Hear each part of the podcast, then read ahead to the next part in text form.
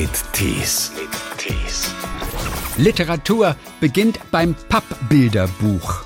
Es ist oftmals der Zugang zu allen anderen Büchern. Das sagt einer der berühmtesten Pappbilderbuchautoren, also für Kinder von 1 bis 3, Helmut Spanner. Die Kinder bearbeiten das mit sämtlichen äh, Extremitäten, so ein Buch. Mein Vater hat nicht so besonnen reagiert, der war da anders drauf und der hat mich dann tatsächlich enterbt. Das Ergebnis war, dass am Schluss 28 Tote auf DIN A4 waren. Später habe ich erfahren, der wurde nur in Whisky ausbezahlt. Die haben nie eine Gage gesehen. Die haben wahrscheinlich gesagt, na, wenn der so blöd daherredet, dann lass den doch mal machen. Wer Kinder hat oder in den letzten 40 Jahren selber Kind war, der hat bestimmt schon mal eines seiner Pappbilderbücher in der Hand gehalten.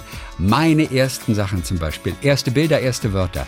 Ich bin die kleine Katze oder wer hat sich hier versteckt? Wir sagen Hallo nach irgendwo in die bayerische Provinz. ja, hallo bayerische Provinz. Äh, ich bin in Nassenbeuren, das ist bei Mindelheim. Ich lebe normalerweise in München, habe aber einen sogenannten Landsitz hier mitten im Dorf, in einem kleinen Dorf bei Mindelheim und bin Corona-bedingt jetzt natürlich viel lieber hier als in der Stadt weil wir praktisch keine Masken tragen müssen. Da ist niemand. Ja, also da kann man sich überhaupt nicht anstecken. Und das ist natürlich einfach angenehm. Mitten so. im Wald ist auch ganz gut. Da kommt man auch ohne Masken aus. Mitten Neben Wald. Wald ja, absolut. Und es gibt vielleicht von Nassenbeutel noch ganz kurz, es gibt eine, eine äh, äh, erwähnenswerte Sache, das Lied zu Ihr Kinderlein kommet ist in Nassenbeuren entstanden. Ja, und auf diese Kapelle, da führt eine wunderschöne Allee hin, da schaue ich jeden Tag. Ihr Kinderlein kommet. Wie ja. ist denn dieses Lied entstanden? Das war doch der eine Pastor, der ja. hatte irgendwie keine Orgel oder sowas. Christum. Und er hatte aber vorher, zwei Jahre vorher mal dieses Lied schon geschrieben. Und an dem Abend war er ja. aber ganz alleine. Sie und äh, was ist die Geschichte nochmal dahinter? Sie Sie sind perfekt informiert. Das ist der Christoph von Schmidt war das. Und zwar war der, in, äh, der, der war Vikar hier, also äh, äh, katholischer Pfarrer. Und der war ein berühmter Kinderbuchautor seiner Zeit. Also, und, und der hat äh, eben für Kinderlein kommet in dieser Kapelle Maria Schnee, ist ihm das angeblich eingefallen. Ja, und da hat er den Text geschrieben. Die Melodie ist wohl traditionell, die war vorher da, und ja, was soll ich sagen? Und dadurch ist er natürlich berühmt worden, wurde dann später auch, ich glaube, vom Ludwig I. wurde der geadelt dann. Also das waren noch Zeiten für Autoren, kann ich nur sagen. Witzigerweise ja? habe ich, glaube ich, an Stille Nacht, Heilige Nacht äh, gedacht. Ah, und das verstehe. ist auch so entstanden, dass er am Heiligabend völlig frustriert war und er ging dann aber in diese eine kleine Kirche und da hatte jemand eine. Orgel und da haben sie das extra noch dafür komponiert. Da gibt es auch eine wunderschöne Geschichte. Aber hinter ja. jedem Lied steckt wahrscheinlich eine schöne Geschichte. Ja, ja, bestimmt. Also ich habe mich da auch getäuscht, weil eine Orgel hat diese kleine Kapelle gar nicht. Ja, und was ich Ihnen jetzt erzählt habe, ich weiß ja nicht, ne, ne, ich habe im Moment nicht die, die ganzen Zahlen bereit, das ist ja auch egal, aber das ist das Ereignis in Nassenbeuren. Ansonsten, äh, das ist ein Dorf, das immer mehr zurückgeht, die Bauernhöfe werden weniger. Wir hatten mal eine Schule vor ein paar Jahren, die, die ist jetzt in Mindelheim drin. Also es ist das Übliche mit den, äh, mit, mit den Dörfern, wo, ein, wo einfach die Lebensqualität ein bisschen sinkt, weil das Ganze äh, sich nicht rentiert von Lebensmitteln Einzelhandel, für einen Milchladen und so. Und trotzdem ist es sehr schön, es ist sehr ruhig. Da gibt es noch einen Kuckuck und das Käuzchen schreit in der Nacht. Und es ist immer der gleiche? Bitte? Und es ist immer ja, der gleiche? Äh, ja, das, das, ist wirklich eine lustige Geschichte. Letztes Mal habe ich wirklich gedacht, er ist jetzt vom Ast runtergefallen, nachdem er 20 Mal hintereinander Kuckuck geschrien hat.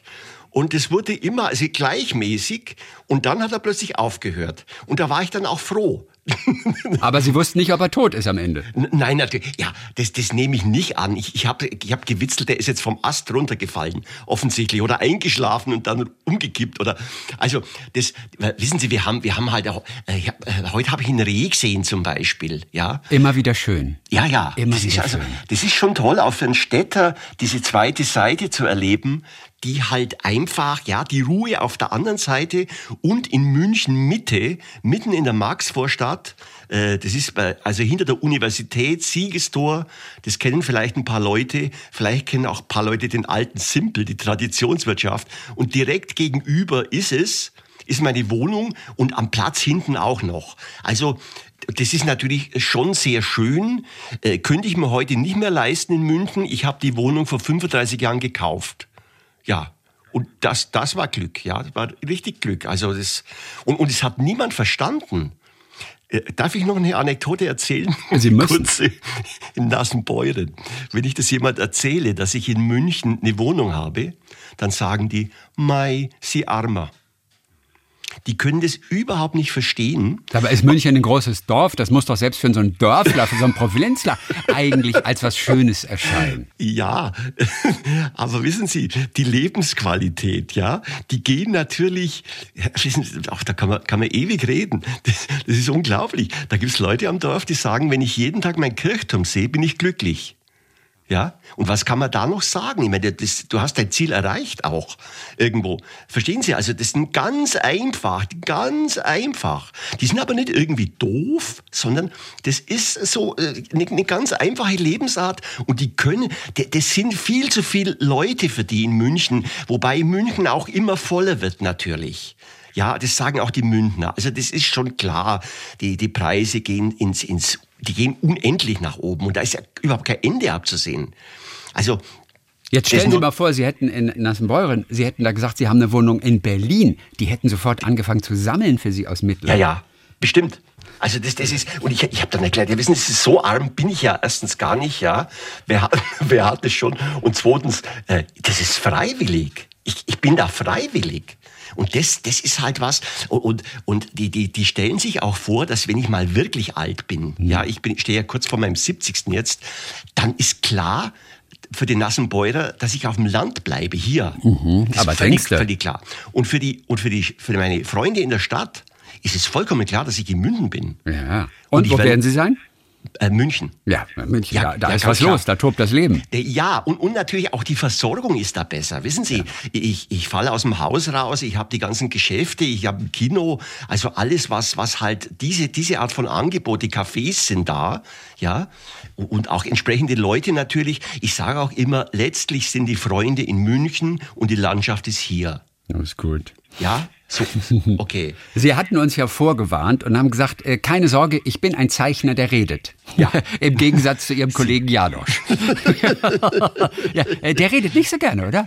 Der redet nicht so gerne. Ich kenne aber den Janosch nicht persönlich. Aber wie kann denn das eigentlich sein? Zwei so ja. bekannte Bilderbuchautoren, Zeichner, ja. Äh, und die kennen sich nicht. Wie kommt denn das? Ja, das ist natürlich eine ganz andere Frage. Also der Janosch ist ja auf, äh, helfen Sie mir, Ibiza oder... Ja, richtig, der wohnt irgendwo ja, anders. Also der, der ist weg, das ist, das ist schon klar.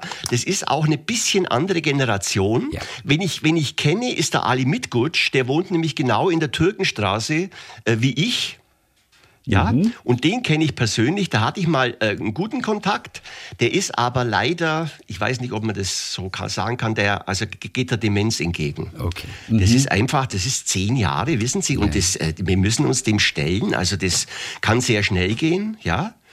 Und ansonsten ist aber die generelle Frage dahinter, ist schon, dass, dass sie vielleicht das Bild haben, dass die Autoren so eine, so eine verschworene Clique sind. Mhm. Das ist aber nicht so, weil letztlich stehen wir irgendwo in Konkurrenz gegeneinander. Natürlich.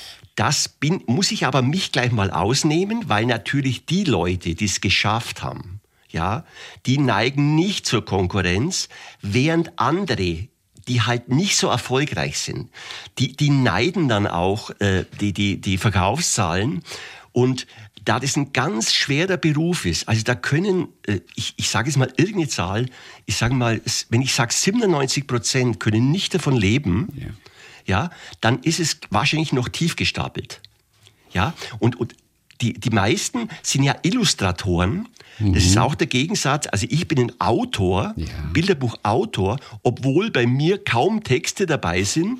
Das wiederum hat damit zu tun, dass ich für kleine Kinder arbeite, mhm. die ja gar nicht lesen können. Aber zum Beispiel der, der, der Ali Mitgutsch äh, ist, ist ein Autor. Der Janosch ist ein Autor. Der Tommy Ungerer ist ein Autor. Mhm. Und die Illustratoren, die zeichnen sich dadurch aus, dass sie meistens verschiedene Stile haben. Die können äh, ihnen auf verschiedene Arten Bücher illustrieren. Mhm. Und das könnte ich überhaupt nicht. Ja. Also ich habe da eine hohe Achtung davor. Nur für, für einen Außenstehend ist es Illustrator oder Autor, der, der malt halt Bilderbücher, Punkt. Ja. ja?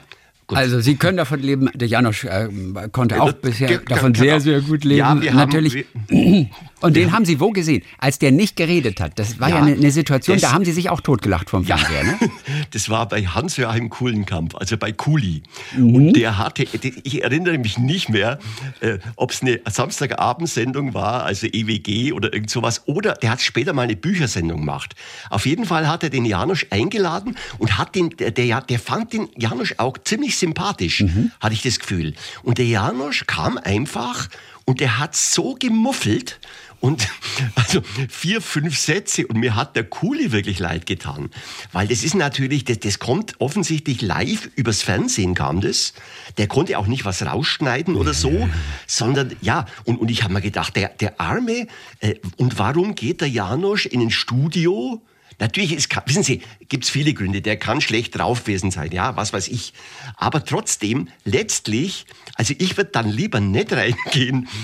Also es war mir peinlich als Zuseher. Das, das hat ja fast schon Klaus Kinski-Dimension dann. Ja, ja, genau, ja, ja. Da hat der Gottschalk doch mal gelitten, als Herr Kinski ihn immer nur angeguckt und angegrinst hat und kein Wort gesagt hat. Ja, ja, keine ja, ja, Frage. genau. Oder dieser Boxer, ich weiß nicht, ob Sie das Interview der kennen. Boxer, wir, wir, wir unterhalten uns sehr, bitte? Das stimmt, das war im aktuellen Sportstudio. Ja, genau, ja, ne? ja. Ein Boxer, der äh, nichts sagt. Ein Boxer, der hat nichts gesagt, aber bei dem war es natürlich Programm. Und äh, da weiß ich noch einen, der hat auch absichtlich nichts gesagt, das war der Gerhard Polt. Dem haben sie mal im ZDF irgendeinem, der dürfte, sollte über ein Thema nichts sagen. Und dann hat der zehn Minuten nichts gesagt, hat nur immer auf die Uhr geschaut und hat gesagt, oh, das kostet Geld, oh, das kostet Geld, die gute Sendezeit. Und die Leute haben, es war im Mainzer Unterhaus. Aha. Und die Leute haben sich totgelacht natürlich. Das war, ja, also, aber das sind, das sind ja absichtlich, abs absichtliche Verweigerungen, ja. Mhm. Ali Mitkusch zum Beispiel äh, hat einen guten Redefluss. das, Ali Mitkusch ist auch ein guter Erzähler. Also, war einfach ein toller Erzähler. Ja, einige Werke, die natürlich äh, von Ihnen viele, viele kennen. Erste Bilder, erste Wörter. Ja. Ähm, ich bin die kleine Katze. Ja. Wer hat sich hier versteckt? Diesen mhm. Weg zu diesen Werken, den wollen ja. wir gemeinsam natürlich nochmal nachvollziehen hier. Mhm. Er ist ja auch voller Geschichten und voller kleiner Abenteuer. Zunächst mal möchte ich mal wissen, äh, wie Ihr zeichnerisches Talent tatsächlich entdeckt wurde. Es war in der Schule, aber auf ungewöhnliche Art und Weise dann irgendwie, das, ne? Ja, das war in der Grundschule in Gersthofen Gersthofen ist bei Augsburg. Ich bin gebürtiger Augsburger. Pestalozzi-Schule und es war die vierte Klasse mhm. und da habe ich, da, da war plötzlich das Thema war Schlacht auf dem Lechfeld 955 Otto der Erste gegen die Ungarn. Jawohl. Gut. Und dann äh, habe ich also zu Hause konventionell gezeichnet. Damals gab es diesen berühmten Film für Kinder Eroberung einer mittelalterlichen Stadt. Mhm. Und ich habe also die, die Feinde waren unten und die Verteidiger oben. Und dann kam zufällig mein älterer Cousin äh, vorbei und der hat mir gesagt, Helmut, das war ganz anders. Die sind auf freiem Feld aufeinander los, die beiden, mhm. ja, die beiden Heere. Da ist Blut geflossen, das war, und meine Fantasie ging komplett mit mir durch. Und das Ergebnis war, dass am Schluss 28 Tote auf DIN A4 waren. 28 Tote. Ach, das weiß ich heute noch. oh ja. Und, also die, die Köpfe der Pferde, die, die waren in verschiedenen Ecken dann. Also im Grunde grausam, aber natürlich nie so grausam wie wirklicher Krieg. Ja, es war eine Darstellung. Was ich noch weiß, die, die Hinterläufe der Pferde, das war die größte Schwierigkeit, weil die haben so eine Anatomie, die habe ich nicht hingebracht. Äh, ich habe leider das Blatt, ich muss das Blatt abgeben und als ich das Blatt abgegeben hatte, die Lehrerin war irgendwie schockiert leicht, ja. Ja, verständlicherweise. Das, und und, und das, das wurde dann in, den, in der Oberstufe, also in der Grundschule Oberstufe, wurde das als Vorbild ausgestellt vom Zeichnerischen her. Also schaut mal her, was der, was der Kleine da macht. Auf der anderen Seite haben die dann bei meinen Eltern angerufen, ob in meiner Erziehung irgendwas schief läuft. Und was haben also, Sie gesagt? Waren die überrascht, ja, nein, dass Sie 28 nein, Tote auf DIN A4 gemalt haben? nein, wissen Sie, ich hatte ja sonst ganz normale Zeichnungen. Das war eigentlich der Cousin von mir. Der, die, also die, die muss ich wirklich die Schuld geben, weil der hat es so gut erzählt und ich natürlich in meiner kindlichen Fantasie, äh, das, da, da ging es einfach zur Sache. Mhm. Ja. Und, und wie, wie? Das war, das war nicht mal grausam. Ich verstehe, ich, ich weiß gar nicht, wie ich schildern soll. Leider habe ich dieses Blatt nicht. Ich habe mich dann später mal bei der Schule erkundigt, also Jahrzehnte später, ja. und die haben das aber alles weggeworfen. Das ist einfach schade. Ja. Wie, wie schade eigentlich. Erstaunlich ja, trotzdem, dass Sie dann letztendlich, ich glaube, was weiß ich, zur Zeit des Reifezeugnisses, dass sie sowohl in Kunst als auch in Musik und auch das Filmkomponieren ist etwas, mit dem sie sich jahrelang beschäftigt haben und auch heute noch, also ja. Zeichnen und, und äh, Musik komponieren. Ja, und trotzdem in Kunst und in Musik beides nur ausreichend. Wie lässt sich denn das erklären? Ja, das war im Gymnasium. Also ich muss ich vielleicht erzählen, ich habe zuerst, ich war dann in St. Stephan, anschließend nach der, Volk, nach der Grundschule, damals hat man Volksschule gesagt, im Gymnasium und das Gymnasium St. Stephan in Augsburg war ein altsprachiges, altsprachiges Gymnasium und da bin ich vollkommen untergegangen. Also das war einfach nicht mein Ding. Und bin dann in der vierten Klasse rübergewechselt aufs musische Gymnasium Markt Oberdorf. Ja. Das hieß Deutsches Gymnasium, war eine Gesamtschule und da gab es einen musischen Zweig. Ich war im Internat da oben im schönen Allgäu und das war also ein kompletter Umschwung zu St. Stephan. Ich war in St. Stephan der schlechteste Schüler oder mit einer der schlechtesten Schüler, bin nach Markt Oberdorf gewechselt und war innerhalb einer Woche der Beste. So. Mhm. Und das hat mich für mein Leben geprägt, weil, weil mir war klar, das kann nicht an mir liegen. Ja, wie, wie ist das möglich? Und der, der, der Hintergrund war natürlich, ich habe praktisch eine Klasse wiederholt dadurch, durch diesen, um, durch diesen Umschwung, das war gar nicht anders möglich. Und ja. äh, jetzt hänge ich gerade Augenblick, das können wir, können wir schneiden. Ach sowieso, aber auf jeden Fall, Sie ja. haben tatsächlich wiederholen müssen, denn Sie waren nicht in ja, allen Fächern. Wissen Sie, ich, das war, weil, weil ich während des Jahres gewechselt hatte. Verstehen Sie, das, das war, ja, ja, also klar, nicht, ich musste, ich musste zurück praktisch, ja, weil wir sind ja erst, also, ja, okay. Und, dadurch hatte ich natürlich einen gewissen Vorsprung und auf der anderen Seite war es aber diese, diese äh, altsprachliche Erziehung. Also ich weiß noch, ich bin da nach Matt Oberdorf und in Mathe, in Mathe oder in Geometrie hatte ich hingeschrieben Quod erat demonstrandum QED und da hat der Lehrer gesagt, da schau dann, was das für ein Schüler ist. Und der Lateinlehrer hat gesagt, ich habe da, ich habe im Hexameter oder ich weiß nicht, Rambus oder was man da, in Latein habe ich da was aufgesagt und habe ein bestimmtes Versmaß betont. Ja, und der Lehrer Lehrer hat sich gar nicht mehr eingekriegt. Das war so, das waren noch Lehrer vom alten Schlag, also so ein bisschen wie in der Feuerzangenbowle. Es hat sich aber dann geändert. Das war genau der, der Wechsel, wo die dann auch ja. moderner und pädagogischer wurden und so. Die schlechten Noten konnten Sie auf jeden Fall nicht abschrecken. Äh, Sie Nein. haben sich dann beworben in München, sowohl an der Filmhochschule als auch an der Kunstakademie, wurden jedoch ja. Bei beiden abgelehnt erstmal. Ja. Was hat das mit Ihnen gemacht damals, als Sie abgelehnt wurden? Äh, ich, darf, ich, muss, ich darf kurz erzählen. Filmhochschule, ich bin genommen worden, da waren 1200, Be äh, Entschuldigung, 1200 Bewerber und zwölf Leute wurden in die Auswahl. Mhm. In diese Auswahl kam ich aufgrund meiner praktischen Filmarbeit. Ja? ja. Und dann ist aber damals, das war Clemens Münster vom Bayerischen Rundfunk. So auf Super V8 hatten Sie schon was gemacht oder so kleine eigene Filmchen? Ja, ja, mhm. ja, ja, also ein Regiefilmchen, ja. richtig so. Ich wollte es wirklich machen. Ja. Das war, das hat mich einfach sehr interessiert. Was also haben Sie denn gefilmt da zum Beispiel? Was war auf einem dieser Filme zu sehen? Ja, da war zum Beispiel ein Name drauf, der nachher wieder vorkommt, das war der Dominik Graf. Okay. Ah. Der heutige Regisseur, der war mein Hauptdarsteller. Und meine Frau, die war die Hauptdarstellerin. so ging das los. Und da haben wir einfach ein, ein Drehbuch, das ist eine Liebesgeschichte, das ist mit, mit viel Überblendung und äh, sagt eigentlich viel über die damalige Zeit, recht locker. Der, der Dominik hat später mal gesagt, wieso ich denn nicht Regisseur geworden bin, so auf eigene Faust. Ja. Mhm. Aber gut, ich, ich, äh, Filmhochschule, äh, die, die haben dann gefragt, wollen Sie Shows machen oder so? Und das wollte ich nicht. Ich habe gesagt, nein, äh, Filme mit Aussage. Ich hatte das so, so äh, Volker Schlöndorf oder die, die von Trotta im, ja. im, mehr, mehr hinten. Ja? Und, und das ging einfach nicht. Und ich habe mich dann natürlich als Jugendlicher, ja, der ich damals war, äh, ich sage mal, dezidiert geäußert. Mhm. Vielleicht äh, mit Worten, die gar nicht so gut zu, zu wiederholen Also richtig sind. schön bayerisch, also richtig das schön war, auf, auf ja, bayerisch. Schwäbisch, schwäbisch, bayerisch. Schwäbisch, ja, wissen Sie, ich bin schon, ich bin schon höflich, aber es war deutlich, ja. Also so ein Mist würde ich doch nie machen, äh, wie so äh, Videoexperimente oder so. Das ist aber gar nicht so. Wissen Sie, als Jugendlicher, ja, da, das ist, da ist natürlich eine gewisse Rebellion da. Das ist völlig klar. Das wäre auch schlimm, wenn die nicht da wäre. Ja. Ja, weil äh, ich meine, wir müssen ja irgendwie weiterkommen und das ist ja klar, dass sich die, die absetzen. Und das war natürlich zu der Zeit auch, äh, so mit den nach 68ern, da war natürlich genau die Zeit, wir sind da in, in eine doch sehr konservative, in einer, in einer konservativen Republik aufgewachsen. Das war einfach so. Ich gebe Ihnen kurz ein Beispiel. Da war in München im englischen Garten, waren Schilder Rasen betreten verboten. Ja. Ja.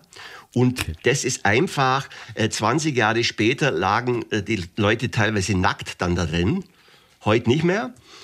Also Sie verstehen Sie, was da, was da angestoßen wurde, auch gesellschaftlich. Also es war ein wirklichen, äh, also doch äh, im Vergleich zu heute oder, oder auch, sagen wir mal, den äh, 2000er Jahren, äh, eine ganz andere Situation. Auch in München. Nicht nur negativ, das meine ich gar nicht, sondern einfach so vom, vom, vom ja, wie soll ich sagen, von, von der Freiheit her, von, von der äh, Rasenbetreten verboten. Das ist eigentlich die Geschichte, die ich dazu habe. Und ich bin dann mal zu der Zeit nach London rübergefahren, in Hyde Park, mhm. und mich hat's umgeweht, was das für eine Großstadt ist. Ja, ja da, und die sind da. Die da sind durfte man alles, ne? Durch den Hyde Park, da, da kam dann der, der Geschäftsmann mit dem Bowler und nebendran war der, der Gammler, wirklich Gammler. Ja. Und die haben sich, die sind aneinander vorbei. Das, das war für, für mich so eine alte Demokratie damals. Also, Eben. und wieder drei Meter weiter stand einer auf einer kleinen Holzkiste und hat Reden ja. geschwungen, ne? Ja, genau. Speakers genau. Corner, kennen Und wir. es war, es war bei der Speakers Corner. Ja, aber das, Ganze. das ist ja super. Ja, und, und jetzt, das, das Münden dagegen, ich, ich weiß gar nicht, wie ich sagen soll, aber Sie, Sie verstehen, die Atmosphäre war einfach eine ganz andere, wobei man natürlich zu London sagen muss, das war, da war ich, ich 17, äh, das war das Swinging London damals, ja, und wir sind natürlich in die Clubs rein, die ganze Popmusik kam von da. Ich habe Joe Cocker als Vorgruppe erlebt von Ten Years After im Marquis Club.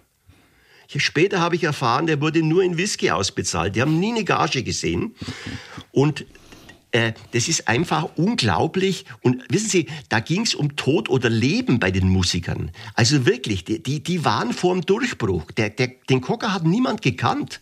Und ich sage nur zu meinem Freund, äh, du, da steht ein Weltstar oben. Mhm. Ja, weil ich, ich habe halt das, das Ohr dafür. Also wie soll ich sagen, ich bin kein Hellseher, aber es war klar, wenn ich er, wer dann? Ja. Die, die, Musiker, das hatte einen unheimlichen Druck, dieses Ding. Also, das war einfach eine tolle Live-Atmosphäre und Vorgruppe, ja. Hinterher war Hauptakt, war dann Ten Years After. Mhm. Die sind heute nicht mehr so bekannt. Eine unglaublich gute Bluesgruppe damals. Naja, und Sie sehen, und das hat uns natürlich komplett umgehauen. Also wilde Zeit auf jeden Fall. Eine wilde Zeit. Filmhochschule wurde aber dann nix. Kunstakademie auch erstmal abgelehnt. Ja. Und dann aber hat es aber doch geklappt, ein halbes Jahr das, später. Wie kam das? Ja, ich habe bei der Kunstakademie äh, Arbeiten eingereicht und die wurden mir höflich zurückgeschickt, also kein Interesse. Und dann bin ich ein halbes Jahr später bin ich mit denselben Arbeiten rübergegangen, also äh, rübergefahren von Augsburg nach München, habe den Professor praktisch gestellt, habe gesagt, wieso haben Sie mich nicht genommen? Der hat die Arbeiten, also es war keine einzige Arbeit mehr, es waren exakt die gleichen Arbeiten. Und der hat gesagt, ja, das weiß ich auch nicht. Und dann bin ich mit denselben Arbeiten genommen worden äh, Lust. Ich, ich wollte dann ins Lehramt gehen und da war dann aus einer Kommission und die haben dann gesagt, wollen Sie nicht freie Malerei studieren?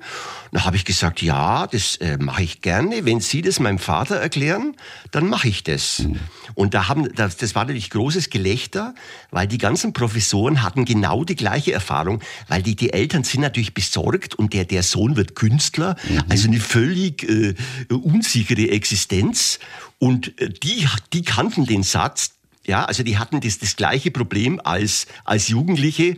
Und damit, da haben die gelacht. Und damit wusste ich, jetzt haben sie mich aufgenommen. Klar, ich war einer von ihnen. Ja. Naja, und, und, und dann, dann ging es weiter äh, und, und dann äh, haben wir also, wir waren einfach mit, der, mit dem Angebot der Akademie überhaupt nicht zufrieden. Mhm. Äh, das, das ging relativ schnell, also nach einem halben Jahr haben sich ein paar Studenten zusammengetan äh, und äh, wir wollten ja damals nichts anderes als die Welt verbessern, verändern Das hat nicht ganz geklappt. Was eigentlich an der Welt verändern? Einfach mehr Lockerheit Ja. reinbringen, einfach mehr Freiheit in dem, was Ja. man machen kann? Oder Ja. was genau wollten Sie verändern? Also wissen Sie, die, die, die äh, zum Beispiel an Bilderbüchern. Äh, ich mache mal zuerst noch, noch ich, ich gehe mal kurz zurück nochmal. Was wir nicht wollten, wir wollten nicht Bilder machen, die man an die Wand hängt und wo dann derjenige sagt, ja, das passt aber nicht zum Sofa. Ja. Wir wollten praktisch an der Welt was, also wir wollten eingreifen. Und wir haben, äh, und wir haben ganz naiv gesagt, wo fangen wir an? Bei den Kindern.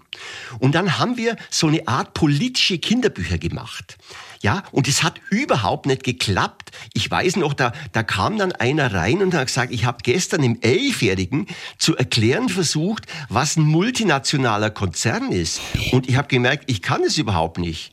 Ja, also wir, wir waren auch völlig daneben, haben aber, äh, wir haben aber äh, uns gegenseitig bei Inhalten unterstützt. Ich, wir hatten zum Beispiel überhaupt keine Bücher, keine Kinderbücher. Wir haben uns gesagt, wir möchten Kinderbücher machen. Wir möchten irgendwas äh, gestalten. Was War ja auch bei der. Akademie gar nicht so als große Kunst irgendwie anerkannt. Ne? Kinderbücher waren ja Kinderkram. Ja, bis zum Schluss nicht. Das kommt, das kommt noch. und wir haben, wissen Sie, und wir haben dann die Verlage angeschrieben. Wir hatten ja keine Unterlagen und in, in wenigen Wochen hatten wir einen Schrank voller Kinderbücher. Die, denen hat es also alles gefallen, dass wir da an der, an der Kunstakademie sowas machen. Und wir haben uns halt, da waren wir wirklich die Ersten, die sich mal theoretisch und bildnerisch mit Bilderbüchern auseinandergesetzt haben. Also, Beispiel, in den Bilderbüchern damals, da kamen vorwiegend Männer vor. Männerrollen.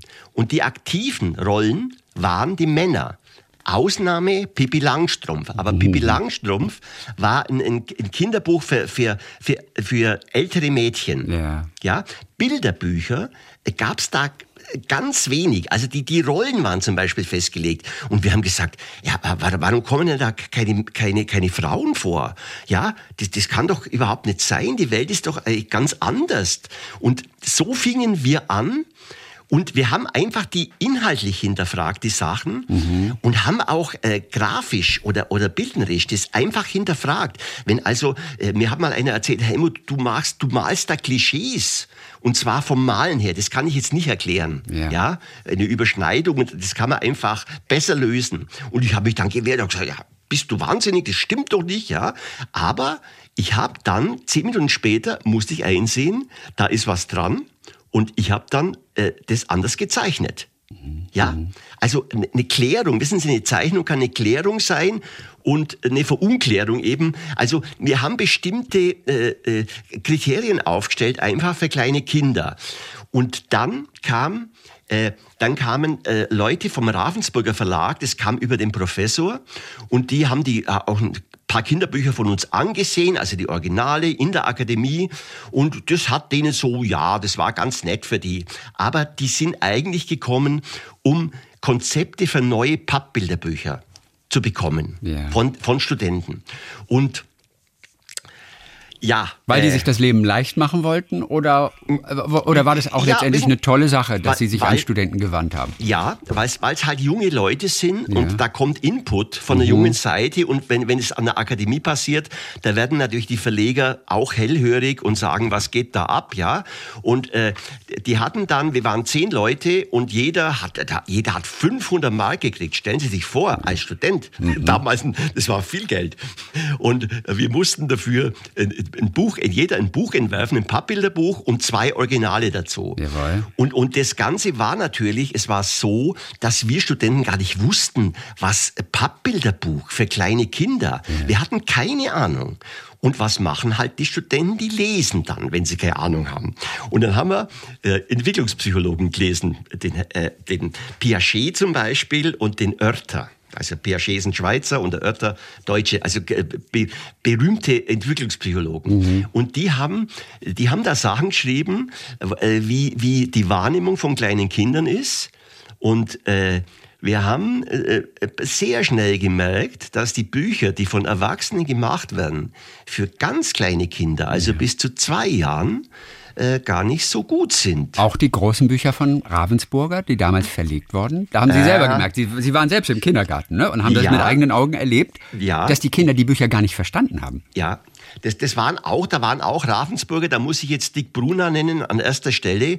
Dick Brunner zeichnet Fläche mit Umriss. Also eine Linie, stellen Sie sich einen Ball vor, der macht eine, eine runde schwarze Linie und macht dann irgendeine Far- Farbe rein, eine Ja, Fläche. ja. Ja, und mit sowas bin ich äh, in den Kindergarten dann reingegangen, weil ich wollte es wirklich, ich war der Einzige, der es wissen wollte. Ist es nur Theorie, die wir uns ausdenken, oder ist es tatsächlich, trifft es zu? Und äh, ein Kollege von mir, einer aus der Kinderbuchgruppe, also wir, wir, wir, uns war das klar, das kann nicht funktionieren. Und der hat gesagt, ich wette Kasten Bier, äh, das sieht kein Kind, das kann kein Kind erkennen. Und wir wollten alle den Kasten Bier, aber keiner wollte mehr wetten zu diesem Zeitpunkt. Und dann bin ich in den Kindergarten rein und da war ein Bild, äh, aus einem Ravensburger Buch, der, der Dick Brunner wurde damals von Ravensburger verlegt, millionenfach verkauft, auch heute noch so, ein- so ein äh, niederländisches Denkmal. Der macht so praktisch Piktogramme. Also äh, äh, der arbeitet nur mit Umriss und mit Farbfläche. Und die sind sogar künstlerisch, aus erwachsener Sicht, sind die ganz dekorativ und ansprechend.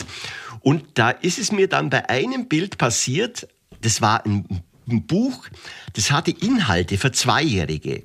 Und in den Kindergärten, also insgesamt habe ich 50 Kinder befragt, beziehungsweise befragen lassen, um das Ergebnis nicht zu, ver zu verstellen, also durch die Kindergärtnerin.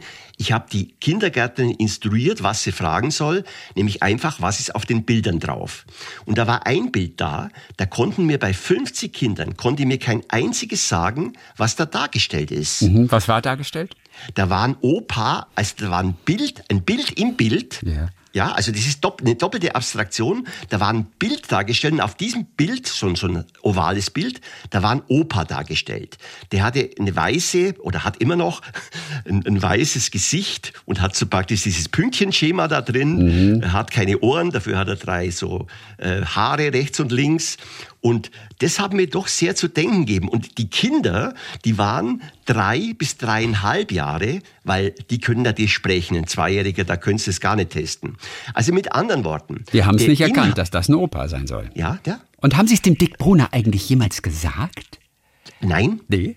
nein, das, äh, wissen Sie, die- das ist, das ist weit weg. Ich habe den ja auch nicht gekannt. Nee, nee, klar. Das, das, Aber irgendwann hat, hätte man sich vielleicht in den Jahren darauf dann doch irgendwo mal getroffen. Kann ja sein. ja, ja, aber was, was soll ich ihm sagen? Wissen Sie, wissen Sie. Hey Dick, deine Bilder werden nicht erkannt von Kindern. So, Ja, und was okay, jetzt? Gut, ja. Alles einstampfen lassen, Ich hab, wissen Sie, ich habe da eine Arbeit dann drüber geschrieben und habe das regelmäßig den Ravensburgern, jedem Geschäftsführer wieder vorgelegt. Und da habe ich halt auch gemerkt, dass die Interessen des Verlages ganz andere sind. Aber ich, ich wollte Ihnen noch was, was wirklich dazu sagen, was wichtig ist. Stellen Sie sich mal vor, die haben nicht nur nicht erkannt, was da drauf ist, sondern einige haben das Buch gepackt und in die nächste Ecke geworfen. Oh. Ja, und das ist natürlich, wenn man das mal sich vorstellt, der erste Kontakt zu einem Buch.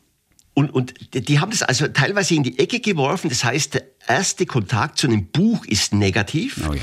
Und es geht äh, beim, beim äh, ersten Erkennen von Bildern, jetzt wird's wissenschaftlich, da geht's um die Dechiffrierung von Bildzeichen. Das heißt, Sie müssen Bildzeichen erkennen. Beim späteren Lesen lernen, sechs Jahre später, müssen Sie Schriftzeichen erkennen. Der Vorgang der Wahrnehmung ist exakt derselbe.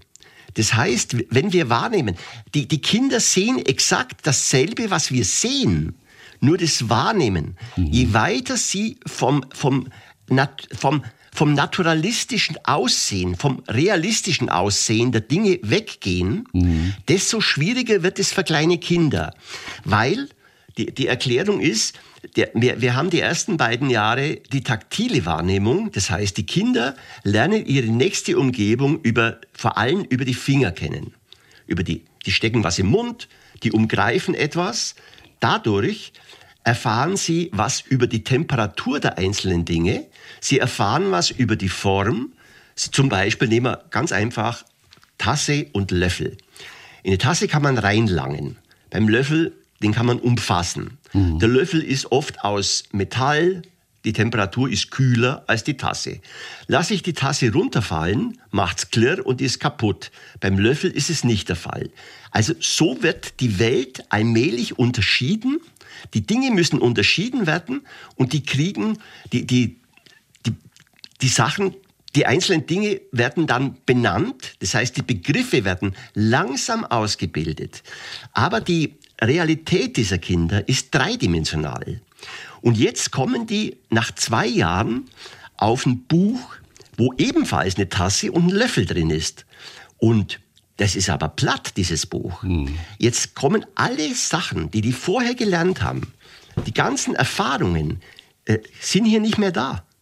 Die, die Temperatur der beiden Sachen ist gleich. Die können nicht mehr reinlangen wenn man es runterschmeißt, ist es, äh, das ist an sich schon. Da könnte eine Tasse könnte im Prinzip irgendwas ganz anderes sein für die. Ja, ne? genau. Die, die denken gar nicht, dass es eine Tasse ist. Nein. Äh, stellen Sie, machen wir das einfache Beispiel mit dem Ball, ja, ein Ball. Wenn ich eine, äh, ich mache eine rote Umrisslinie, einen Kreis und mache meinetwegen eine rote Fläche rein. Ja, ja. so wie dick. Dann könnte das äh, eine untergehende Sonne sein, wenn, dies, wenn das Kind eine Sonne kennen würde. Ja. Also dieses dieses Bildzeichen ist so offen in seiner Bedeutung, dass die, da fehlen die Materialien zum Beispiel, da fehlt die Rundung. Also die ganzen Erfahrungen, die ein Kind selber mit dem Gegenstand macht, sind auf dem Bild nicht mehr erkennbar. Es muss tatsächlich naturalistischer ja. sein, ja. Damit das Kind auch damit sofort was anfangen kann. Und das haben Sie dann ja auch geändert. Ja. Das war ja dann auch Ihr Stil, auch die Einfachheit, das Naturalistische. Mich interessieren noch die zwei Originale, die Sie damals eingeschickt haben und als einer der Studenten der Ravensburger Firma da gegeben haben. Die haben Sie gar nicht mehr zurückbekommen oder die brauchten Sie für ein Examen die, eigentlich? Die habe ich nicht zurückbekommen. Da war dann? wieder mal irgendein Redakteurswechsel und nach einem halben Jahr wurde es mir zu bunt. Ich bin raufgefahren nach Ravensburg. Es war leider an einem Feiertag. Also. Da kam mir ein sehr freundlicher Herr entgegen. Das war der Besitzer des Verlages und der hat mir, der hat mir entgegengerufen, Sie sind ein Künstler, das, also auf Schwäbisch, Sie sind ein Künstler, das sehe ich sofort. Da habe ich gesagt, ja, das kann schon sein, aber ich möchte meine Bilder. Und das war während der Faschingszeit, also die haben da so Fasnacht. Und er hat gesagt, ich soll, äh, was weiß ich, in drei Tagen wieder kommen. Mhm. Und dann bin ich rauf und äh, habe also hab ich den, den, die hab, äh, einer jungen Lektorin, einer neuen Lektorin, habe ich erzählt, ob sie eigentlich weiß, dass sie auch Bücher herstellen für kleine Kinder die die gar nicht Verstehen. wirklich erkennen, mhm. ja, wo die Schwierigkeiten haben. Ja. Und die waren natürlich, das, das ist ein gewagter Einstieg, ja. Ich weiß, aber auch, aber auch irgendwo eine gute Bewerbung dann schon. Ah, äh, sie sagen es, weil man fällt natürlich auf, das merken sie. Und die haben wahrscheinlich gesagt, na, wenn der so blöd daher redet, dann lass den doch mal machen, ja. Und dann habe ich äh, meine ersten Sachen gemacht. Ich muss noch mal schnell zurück, weil die, äh, die, die Bilder für den Ravensburger, die wir da gemacht haben, für die, für die in, in der Kinderbuchgruppe, ja. Äh, das war ein anderes Konzept etwas, ja. Und da war eine Fliege drauf, da waren immer so Verbindungen zwischen zwei Seiten. Das könnte ich jetzt, ich könnte es total im Detail alles ausführen, aber das ist auch nicht so wichtig. Ja. ja. Und die haben das nicht genommen, weil da war eine Fliege drauf und das ging damals nicht. Die haben gesagt, Fliege ist unhygienisch. Ja. Also es war leider so. Mhm. Und dann, dann, aber, aber trotzdem, aus dem ist das Buch meine ersten Sachen entstanden. Ja, noch während Sie Kunst studiert waren, ja. wurde dieses und, Buch tatsächlich bei Ravensburger veröffentlicht. Meine genau. erste Sachen, heute noch ein Klassiker, wird heute noch verkauft. Das ist seit, glaube seit 45 Finanziert Jahren heute noch Ihre Urlauber und ja. die Wohnung in München. und alle Weihnachtsgeschenke. Ja, okay. Und das war, wissen Sie, die Originale hingen an der Wand bei meinem Examen in der Kunstakademie, wurden mit der Note 5 bewertet. Ja, das ist einfach, weil es keine Kunst ist, weil das war für die angewandt. Ja. Äh, natürlich, wenn Sie es dürfen es nicht hinterfragen, weil Rembrandt war nur angewandt und ja, Van Gogh war angewandt, der wollte immer den Leuten das verkaufen, das hat nicht ganz hingehauen. Aber die wollten natürlich für Publikum arbeiten, es ist immer angewandt, ja. Äh, und, äh, aber die, die, die, die, wie soll ich sagen, die Kriterien der Akademie waren halt leider sehr, sehr eng. Und äh, die vor uns, die Schüler, die vor uns dann, die Studenten, die vor uns ins Examen gingen, mhm. haben gesagt, Mensch, hängt, hängt, die, hängt, die, hängt die Bilder nicht in, hin, nehmt die nicht fürs Examen, ja. macht irgendwas, äh, das nicht so festgelegt ist. Ja, die, die Professoren hatten keine, äh, die, die, die, die, diesen die, die, hatten überhaupt kein Verständnis dafür. Ja. Das heißt. Sie haben auch keinen Abschluss bekommen?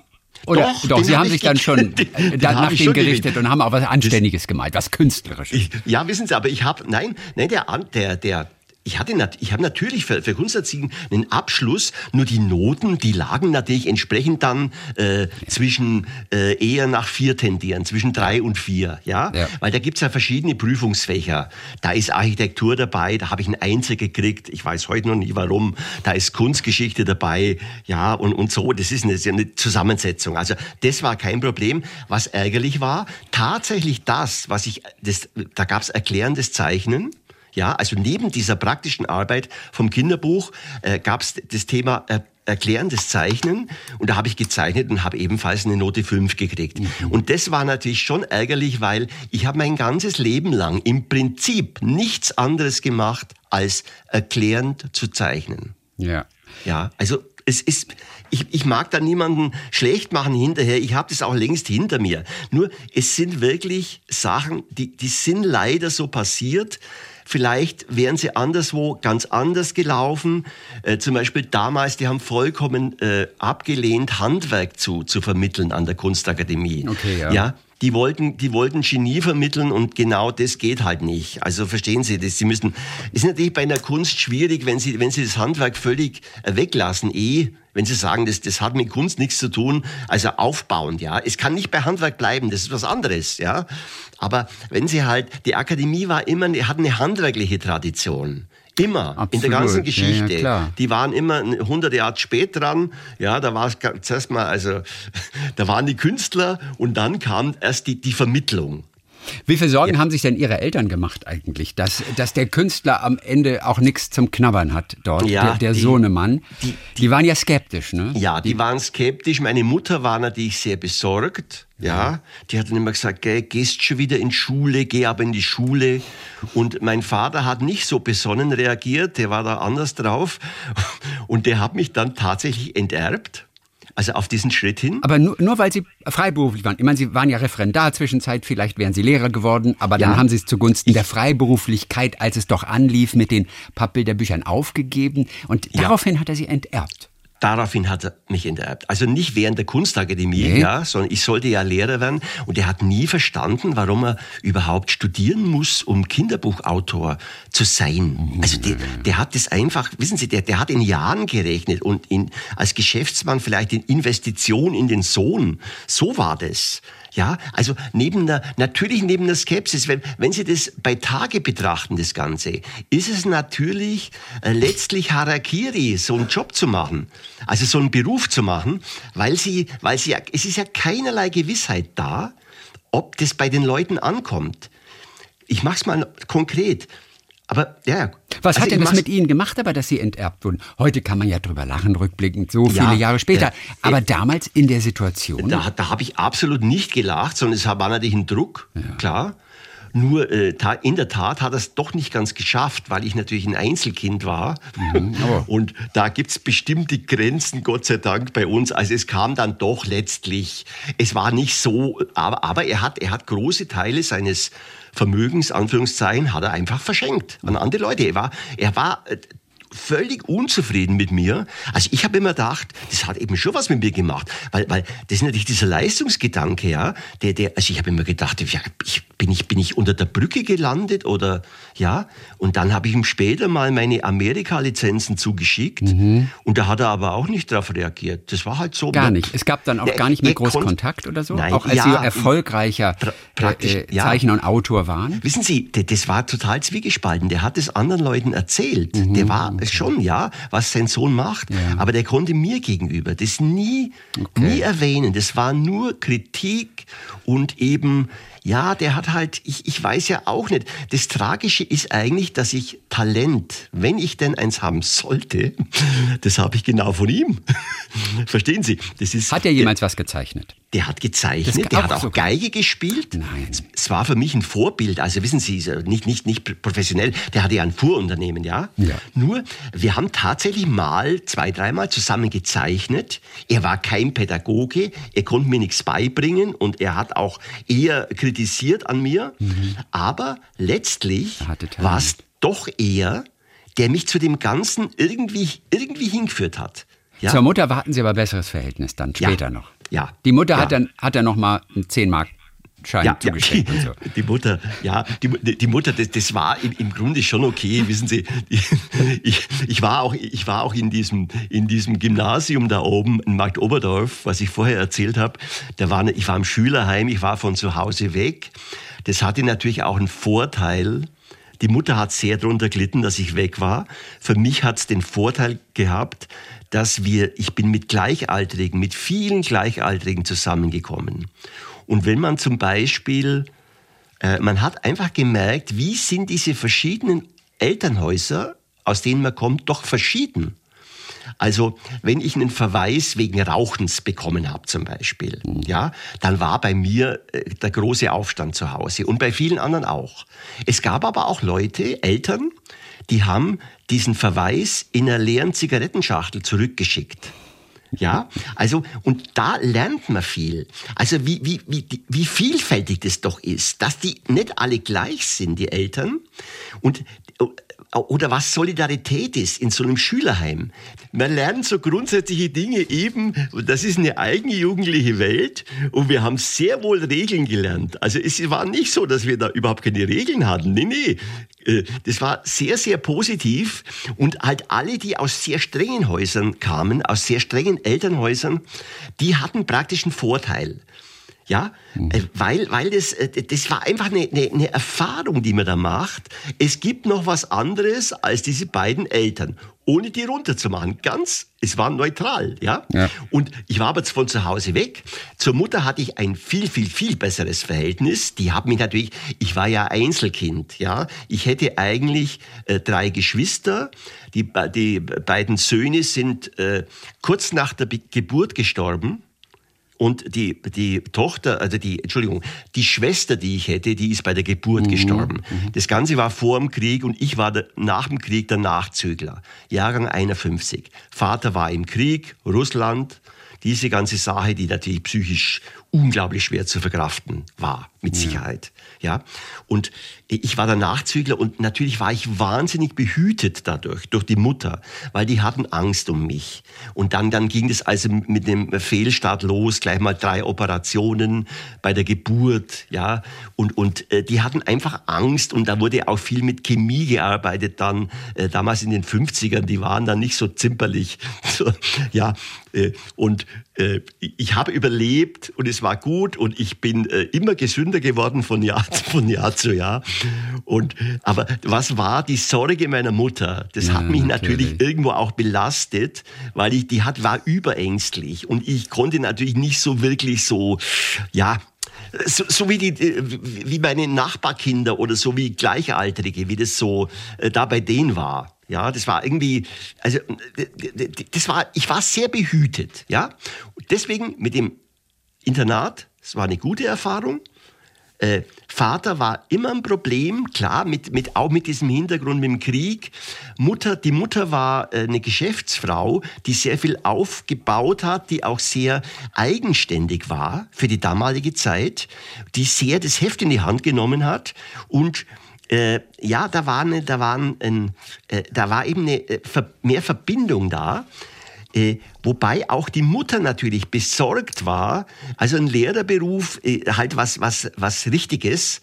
Äh, das ist halt äh, dann doch was anderes als völlig, ja, völlig frei. Ja, und wir haben auch da Ali Mitkutsch, will ich wirklich erzählen, die haben gesagt, machen Sie was Richtiges auch haben da einige Leute erzählt. Ja. ja? Und der musste natürlich furchtbar drüber lachen. Aber die Mutter hat die Bilderbücher gehabt. Die hat die in ihr Herz geschlossen, die war auch stolz äh, natürlich. Ne? Ja, letztlich schon. Von diesen wirklich berühmten Büchern, ja. diese Pappbilderbücher, ja. die alle auch kennen. Wie wichtig ist das Material hier? Wie wichtig ist die Pappe? Die Pappe ist deswegen wichtig, weil die Kinder, die Kinder bearbeiten das mit sämtlichen äh, Extremitäten, so ein Buch. Ich, hab, ich, ich bin auch auf Facebook mit, mit einem, äh, da, da erkläre ich drüber auf, über die ganzen, worüber wir eigentlich reden. Das wird dann nochmal konkret gemacht. Ja. Und da ist ein Foto drin von einem, sag mal, Dreijährigen und der kniet auf einem meiner Bücher und äh, der, der zieht die Seite hinten hoch. Der will wirklich wissen, wie viel hält das Buch aus.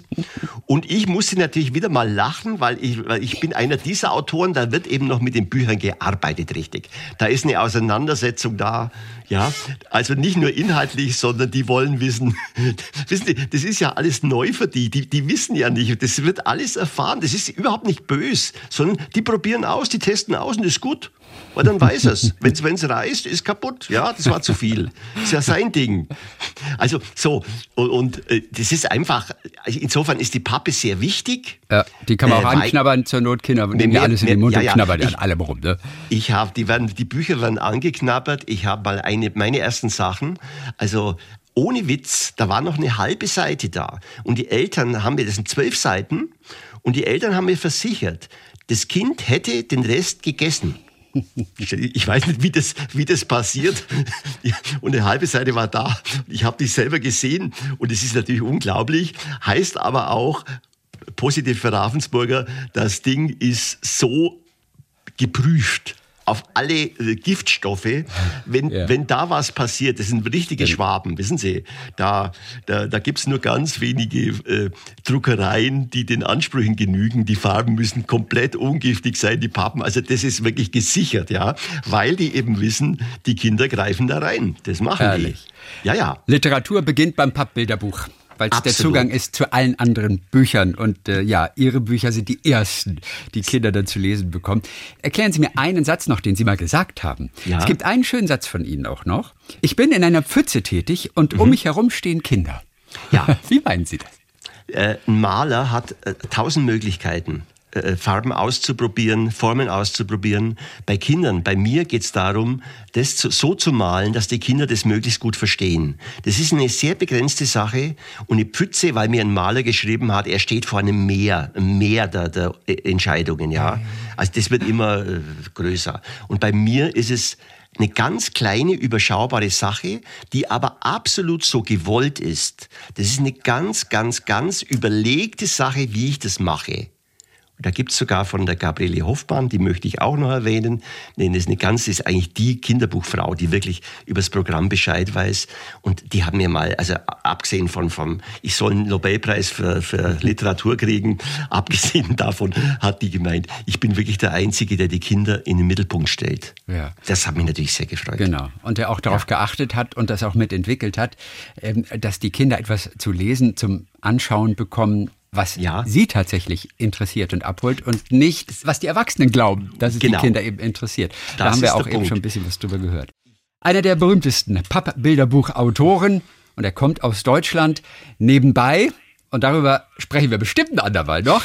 Er macht ja eben auch viel Musik, zehn Jahre lang Filmmusik gemacht für den Tatort, für Kinofilme, ja. für Dominik Graf, auch Dominik vor allem Graf, ihren ja. alten Buddy aus der Schule. Genau. mit dem sie ja schon kleine Filmchen gedreht haben, bevor ja, überhaupt und mit dem ich dann auch später Musik zusammen gemacht habe. Also nicht, nicht nur die Filmmusik, sondern während des Gymnasiums schon. Ja. Der war oft bei mir zu Hause und wir haben dann äh, improvisiert. Das war, oh, war war der mit toll. bei den Smoking Chickens? Ja, das war, das, das war, da war ich 14. Als ich 14 war, war ich bei den Smoky Chickens. Ja. Das war die erste Schülerband. Da ist man dann, wenn man Auftritt hatte im Heimball, da ist man dann zur Konkurrenz mit dem Leiterwagen nach Marktoberdorf zur Konkurrenzband gefahren, hat dort Verstärker ausgeliehen, die man nicht hatte. Die haben dann irgendwie Getränke dafür gekriegt oder so. Also es war, wissen Sie, es waren wirklich Aufbruchszeiten. Ja, wir hatten ja das Geld nicht. Wir hatten bescheidene Gitarren und ich weiß, ich, da gibt's sogar Bandaufnahmen. Also es hat nicht, nicht so toll geklungen. Äh, das Entscheidende war für mich, ich war 14 und ich konnte damit auf die Heimbälle, ich konnte auf den Heimbällen spielen. Und auf den Heimbällen, da waren Tanzveranstaltungen innerhalb des Heims, und da war es natürlich für einen 14-Jährigen, das war, das war die große Welt, ja. und dann die Musik zu spielen, die wir wollten. Ja. Mit den ganzen Beatgruppen. Ja, es war einfach toll. Das Aber die Smoking Chickens finden wir nicht auf YouTube. Ne? Nein, das war ein bisschen zu früh dafür. Ich, ich kann es ja mal, ich kann ja mal eins auf YouTube stellen, aber wissen Sie. gerne, gerne. Ja, vielleicht soll ich es mal wirklich machen. Das ist, das ist eine oh, also. lustige Idee. Okay. Auch der Musiker Helmut ja. Spanner, der auch zum Beispiel zu einem der ganz klassischen Tatorts die Musik gemacht hat, Frau Bu lacht. Lacht, Der ja. immer wieder mal zitiert wird. Die Musik, ja. die ist auch von ihm. Genauso mhm. wie viele, viele Pappbilderbücher, berühmte erste Bilder, erste Wörter. Ich glaube, erste erste Wörter, erste Sätze gab es ja auch, ne? Das gibt's auch mit noch, den, mit ja. den süßen Bären. Ja, genau, Ich bin Sie die kleine es. Katze oder wer hat sich hier versteckt? Dann malen Sie noch fleißig weiter, komponieren Sie auch fleißig noch weiter Musik. Gibt auch eine aktuelle CD, die heißt Karussell mit äh, Pianomusik, die Sie ganz frisch gerade komponiert haben, Mhm. Ja. die so ein bisschen das Jahrmarkt-Feeling auch nach Hause bringt. Ja. Dann toi toi Ja. toi auf jeden Fall. Ein Mann voller Geschichten, genau wie die Bilder in seinen Büchern. Ja, vielen Dank. Es war ein sehr nettes Gespräch. Herzliche Danke Grüße, sehr. Helmut Spanner. Tschüss. Talk mit Tees.